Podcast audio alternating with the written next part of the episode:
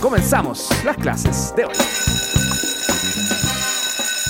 Así es, el alumno Leo Meyer te saluda para comenzar un nuevo curso. Parte aquí un temazo, se llama Aspectos Laborales para el Emprendedor y es liderado por un nuevo profe a quien le damos de inmediato la bienvenida. Él es académico de la Universidad de Chile, un ex inspector del trabajo. Si tienes dudas, a mí me encantaría saber qué hacen, cómo lo hacen, déjalas con nuestro hashtag Academia en ADN. Es además socio de Link Laboral. Bienvenido, profesor Felipe Malgue. Muchas gracias, muchas gracias por la invitación. Felices, profe, de tenerte y además eh, hiciste el proceso que nos encantó. Eras auditor de la Academia de Emprendedores y dijiste, oye, yo tengo algo que aportar. Recibimos tu postulación y hoy día eres un flamante profe. Sí, pues eh, siempre escuchaba el programa después de las clases, cuando me iba a la, clase, a la casa, y ahora estoy acá. Y dejar claro que no nos conocíamos, sino que hiciste la postulación normal nomás. Hubo aquí otros profes que también evaluaron más de 90 postulaciones que llegaron y fuiste uno de los tres seleccionados. Muchas gracias. Ya pues, lo que nos convoca, ¿por qué este tema resulta un poco obvio, pero desde tu perspectiva, ¿por qué es tan importante para las pymes en Chile? Eh, el tema laboral para las pymes siempre se deja al final. Las pymes piensan en el recurso, algunas piensan en el impuesto, pero los trabajadores que son necesarios para una pyme, cumplir con las leyes laborales no, no se tiene muy en cuenta. Entonces después cuando vienen las multas, ahí muchas pymes empiezan a quebrar o empiezan a, colapsar. ¿Eras de los que andaba pasando harta multa o...? no me gustaba sacar multas, pero cuando había que hacerlo, había que hacerlo. Parte de la pega. Es como la tarjeta roja de un, ah, de un, árbitro. Felipe, eh, Profe, yo, yo como una empresa, a todas las personas que trabajen, que presten algún tipo de servicio, ¿tengo que hacerles un contrato? No necesariamente. Hay excepciones de acuerdo a la ley y el artículo 7 define a quién hay que hacerle contrato. ¿ya? Y son cuatro puntos, pero el más importante es el vínculo de subordinación y dependencia. Si está ese vínculo, hay que hacer contrato. Por ejemplo, cumplimiento horario, recibimiento de órdenes, instrucciones de cómo hacer un trabajo. A él hay que hacerle contrato. Pero hay excepciones por ejemplo, el contador externo, que me hace un servicio, que paga el IVA como nuestro profesor anterior, eh, a él no necesariamente hay que hacerle contrato porque él no tiene un vínculo de subordinación y dependencia. O sea, eso es lo que manda, el vínculo de subordinación y dependencia. El punto clave. ¿Y la tecnología, el trabajo a distancia no ha cambiado un poquito eso? Sí, eh, hoy día está el teletrabajo, pero igual el teletrabajo es un trabajador. Por lo tanto, existen varias normas con respecto a teletrabajo, igual hay que hacerle un contrato de trabajo. Perfecto.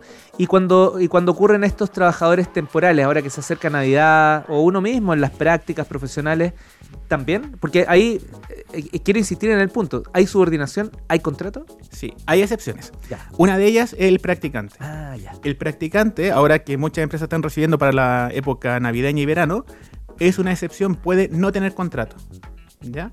Aun cuando tenga vínculos y dependencia, cumple un horario, podemos estar sin contrato, pero es importante que la empresa le exija al estudiante en práctica la carta de la universidad o del instituto, mm. que hable que tiene un seguro escolar. Porque si se accidenta, al no tener contrato no tiene cobertura de salud. Cosa que si se accidenta, la universidad o el instituto se hace cargo de los gastos médicos por el seguro escolar. Eso es importantísimo. Ese seguro tiene que ser explícito en la carta. Debe decirlo, explícitamente. Una carta de práctica enviada por la universidad y diga, eh, el estudiante en práctica tendrá un seguro escolar dado por la universidad. Profe, y, si yo quiero tener como, no sé si está, si, es una jerga nomás o así se dice, eh, quiero tener a prueba a alguien, ¿no? No, estoy dispuesto a contratarlo de inmediato, pero quiero que me demuestre eh, cuánto es capaz. ¿Ese lapso de tiempo? Sí típico mito laboral. Muchas empresas dicen, no, yo puedo tener a alguien tres meses a prueba y si pasa la prueba, con contrato. En ventas, es típico. Sí, eso es falso. No, no es permitido. Farso, ¿ya? Farso, farso. El, el trabajador es, es, trabajador desde el día 1. Y yo tengo plazo para hacerle un contrato, que puede ser 15 días como, como normal. Entonces, porque imaginemos la lógica. ¿Qué pasaría si la ley permitiera tener a alguien tres meses a prueba, o sea, sin nada laboral, y se accidenta? O se embaraza o, tiene algo, entonces no tendría cobertura.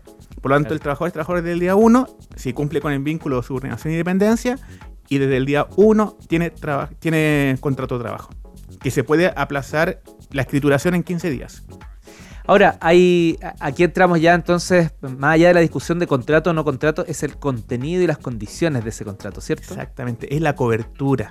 El, Ah. o sea, el contrato puede ser tácito. Igual se exige escrituración. ¿Ya? Pero si la empresa omitió la escrituración, el trabajador igual se va a presumir que tiene un contrato, de acuerdo a los datos que él dice. Entonces, ahí tiene un problema la empresa. Si la empresa no hace, no se hace, no hace un contrato y viene un inspector y constata que hay relación laboral, el inspector va a decir, trabajador, dígame usted cuánto gana. Dígame usted desde cuándo trabaja acá. Porque se va a presumir los dichos dichos por el trabajador. Una primera clase cargada de contenido, ya me imagino cómo vienen las otras, para cerrarla. Profe, eh, estos contratos de los que me estabas comentando, eh, ¿se descargan en algún lugar y son más bien commodity, ¿cómo se llama? ¿Si- ¿Sirve para todo? O- o recomiendas construirlo junto a un abogado, dependiendo de la naturaleza de la empresa? En la página de la Inspección del Trabajo hay formatos tipo de contrato. Se pueden descargar, pero son formatos tipo. Igual la relación laboral siempre es caso a caso. Por lo tanto, es muy recomendable ir analizando el tipo de contrato para cada cargo y colocar las funciones de cada cargo. Entonces, es muy importante tener un formato tipo, pero ir adaptándolo siempre a la persona. ¿Quién es la persona que cumple más bien tu rol? Porque a mí me pasó la visita de un, hoy día no, no lo eres, un inspector de trabajo, pero me pasó que, que yo decía, yo no, yo por desconocimiento yo no estaba cumpliendo muchas cosas, pero tampoco sentía que era el, el abogado, el contador, el socio. ¿Quién es la persona o dónde está la figura que me ayuda y me asesora en estos procesos hoy día en Chile en para las pymes principalmente? Eh, ¿O es iniciativa propia cada uno? Sí, la inspección del trabajo tiene un rol fiscalizador. Claro. Ese es su principal rol. Pero una muy buena noticia. Hace muy poco tiempo la inspección del trabajo creó una unidad MIPYME, una unidad de ayuda al micro y pequeño empresario. Es una unidad que se dedica exclusivamente a ayudar a los empresarios y hace capacitaciones, hace charlas y uno puede acudir a ellos, a la unidad MIPYME de la Dirección del Trabajo.